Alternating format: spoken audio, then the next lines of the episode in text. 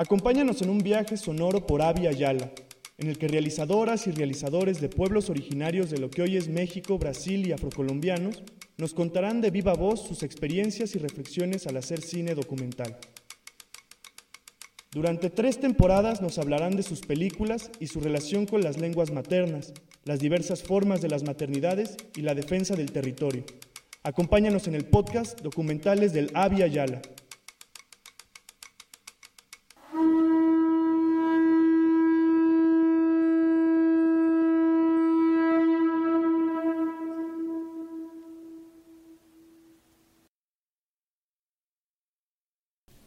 Bienvenidas, bienvenidos y bienvenides a la continuación del segundo episodio de la temporada Lenguas Maternas del podcast Documentales del Avia en el cual nos acercamos a documentalistas que trabajan para recuperar las lenguas, al tiempo en que reflexionan su importancia e incidencia en las distintas posibilidades de existir y hacer mundo. En esta ocasión, retomamos la segunda parte de la charla con Sergio Julián Caballero y Gabriel Sánchez Cruz sobre el documental Justicia sin Palabras, como les habíamos platicado en la primera parte, el documental aborda las injusticias causadas por la falta de traductores indígenas en los procesos judiciales en México. A raíz de esta crítica, se permite generar conciencia sobre el ejercicio real de los derechos lingüísticos de los pueblos originarios.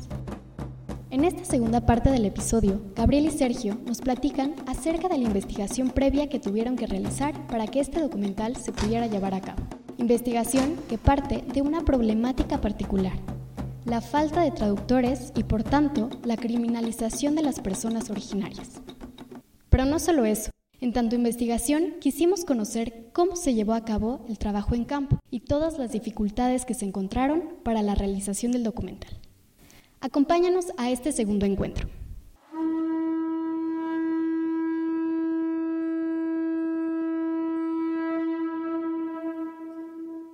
Desafortunadamente, pues, el, sistema, el Estado, el gobierno, los gobiernos, incluso el actual que se, que se, que se autonombra progresista, ¿no?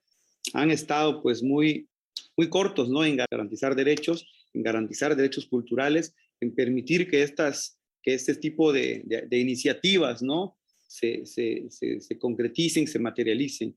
Desde nuestro colectivo que, que, que se domina CEPIEDET, una de las cosas que hacemos es no solamente echar el discurso, ¿no? sino poner en práctica algunos principios de las comunidades indígenas. Y uno de ellos es el tequio. ¿no? Han habido ocasiones, hubieron ocasiones, sobre todo en nuestros inicios, que nos quedábamos sin comer, pues, ¿no?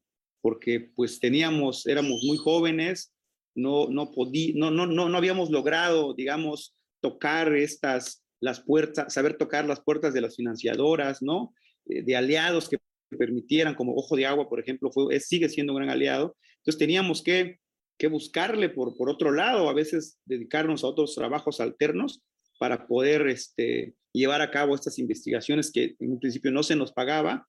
Sin embargo, creo que mucha gente que confió en nosotros y nos fuimos haciendo de aliados, de gente de agua, de gente seria como colectivos serios como Ojo de Agua, algunos investigadores, algunos académicos, que bueno, ya luego con los académicos, con los académicos ahí surge algún, algún tema de conflictos y debates, pero es parte del aprendizaje, ¿no? Entonces, el, el tequio es, una, es, una, es un principio, ¿no? Es una práctica muy este, interesante que da fuerza, que sostiene a las comunidades indígenas y nosotros dijimos, el tequio también va a, va a sostener nuestro colectivo, ¿no? Entonces, es así como nos fuimos eh, eh, abriendo camino Actualmente, pues, este, el trabajo, y, la verdad, lo, lo, platicaba yo hace rato con, con mis compañeros del colectivo SPIEDET, eh, les, les, contaba que íbamos a tener esta, esta participación y pues ellos, ellos reconocían y, recordaban cómo o, este, Justicia sin Palabras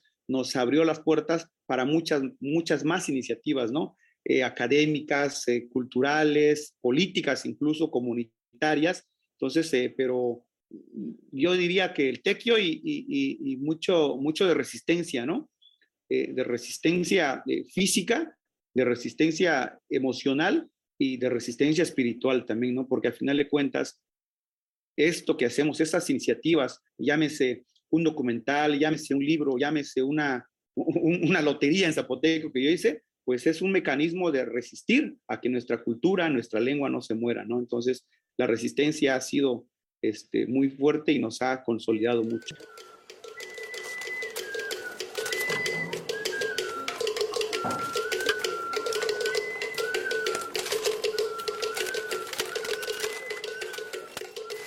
Eh, el colectivo en el que estoy, ¿no? Y está Guillermo, hemos, hemos logrado mantenernos por más de 23 años buscando recursos para, para hacer lo que nos gusta, ¿no? Eh, y digo afortunadamente porque la mayoría de nosotros somos de comunidades indígenas eh, y sabemos esta necesidad que yo comentaba, ¿no? La, la necesidad de mostrar esas realidades que, existen que existen en nuestros pueblos, ¿no?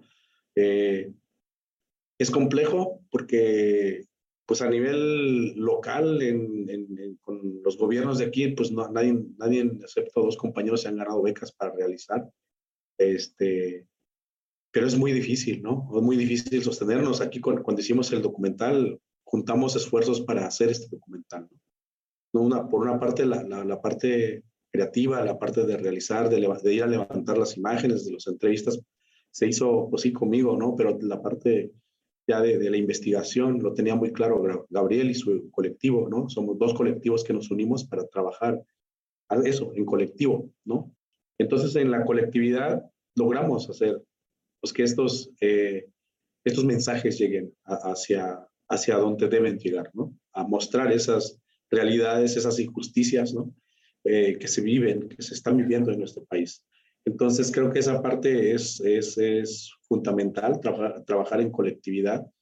Aquí lo logramos hacer, salió un documental bien bonito, ¿no? Que se, está moviendo, se sigue moviendo en otros lados y que ha logrado algunos cambios, ¿no? Eh, seguramente está en contacto con la gente, con, con, con la gente que imparte justicia también, ¿no? Porque logramos buscar también que hubiera testimonios de estas personas, ¿no? Gracias a la investigación, a los contactos que tenían él. Entonces, creo que la parte, sí, económica es lo que más nos adolece, ¿no? Hay que buscarle, buscarle, hay que buscarle quien nos pueda financiar para hacer, ¿no? Ya ahorita la tecnología ha avanzado, hay que buscar, ya no, ya no te permiten pues, las cámaras High 8 en esos tiempos, o VHS, ¿no? En esos tiempos Ahora ya hay, hay que actualizarse y eso cuesta. Cuesta y a nosotros como realizadores nos cuesta más porque hay que, pues sí, o, comemos o sí le metemos más cantela a esto, ¿no? Que, que, sí sabemos que es importantísimo, pero cuesta mucho. Poco a poco vamos haciéndonos de, de estos equipos y que podemos seguir todavía eh, registrando, haciendo eh, lo que nos gusta, ¿no? En, el Ojo de Agua Comunicación. Entonces, eh, pues ahí, ahí, ahí, vamos sorteando estas, estas, pues estos ventarrones que nos, que nos llega desde la tecnología, ¿no?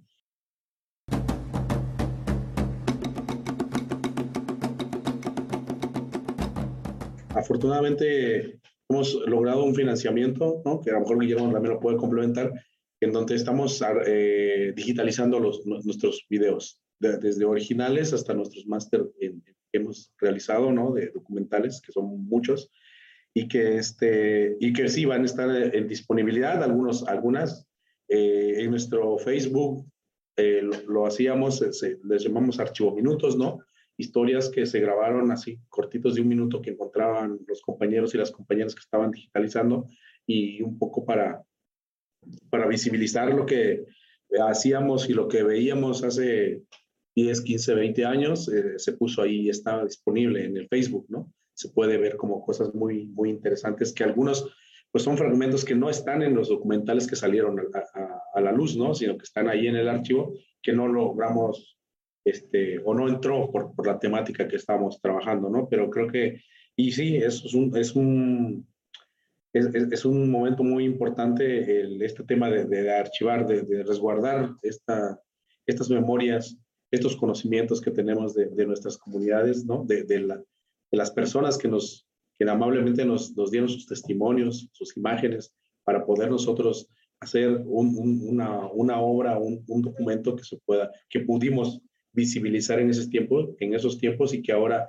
pues vemos la importancia de, de guardarlos, de preservarlos, ¿no? Entonces sí hay un equipo en Ojo de Agua que está, que está trabajando en, en la preservación y junto con, como hace rato le decía, ¿no? El trabajo colectivo, estamos colaborando o trabajando con otros dos colectivos eh, que iniciaron hace muchos años también el audiovisual, que es el Centro Cultural Triqui, y eh, un compañero de la Sierra Norte, Crisanto Manzano, ¿no? que junto los tres con archivos de ojo de agua estamos trabajando en conjunto y que es un, sí, un apoyo que nos da el, el IMCINE en una categoría que hay de archivos, ¿no? Entonces, esa parte pues lo estamos trabajando para preservarlo y, pues sí, también en la, disponibilidad de que se pueda consultar, estamos, se está trabajando todavía esa parte para que se pueda mantener como en línea, ¿no?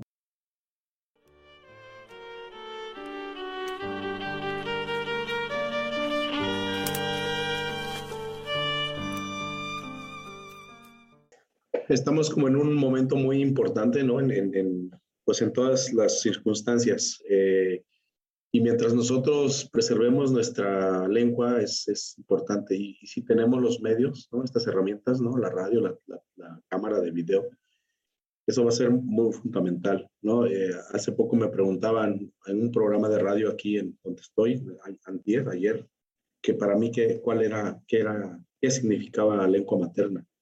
Y yo les decía que era, era, era, mi, era donde estaba mi ombligo, ¿no? O sea, si, si no tenemos, si no cuidamos, si no preservamos, pues no seremos lo que somos, ¿no? Y creo que este país está construido con nosotros y con nuestras lenguas. Entonces creo que eso es lo que debemos seguir haciendo, ¿no? Con las cámaras de video, con las radios comunitarias, para seguir fortaleciendo nuestras culturas y nuestra lengua.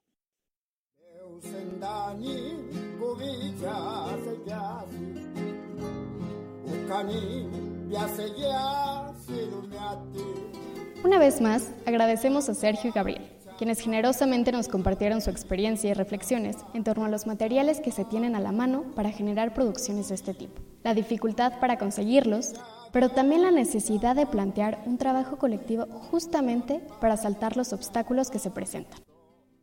Nos parece importante rescatar que en el proceso de investigación y realización del documental se está trabajando con testimonios visuales o orales de las personas involucradas. Y estos testimonios, a su vez, constituyen un documento.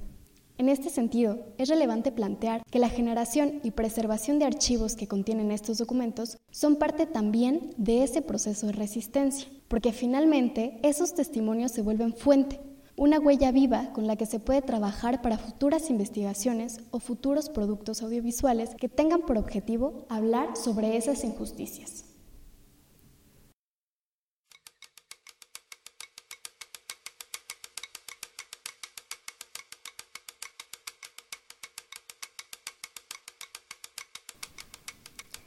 No te pierdas el siguiente y último episodio el cual aborda las cuestiones de la lengua a partir de distintos elementos tales como el cabello, el ser mujer y ser afrocolombiano.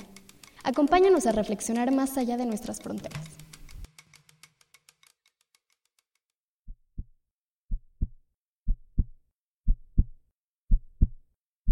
Te damos las gracias por acompañarnos en este viaje por los procesos profundos de los de aquí y los de allá, de esta tierra en plena madurez, o lo que es lo mismo, de la Via Yala. Los capítulos de este podcast corresponden a extractos de las charlas sostenidas en 2022 con las y los realizadores del ciclo de charlas denominado Diálogos Documentales de Isla Tortuga a La Yala, organizado por la Red de Investigación sobre Documentales. El podcast es una producción del Laboratorio Audiovisual de Investigación Social del Instituto Mora.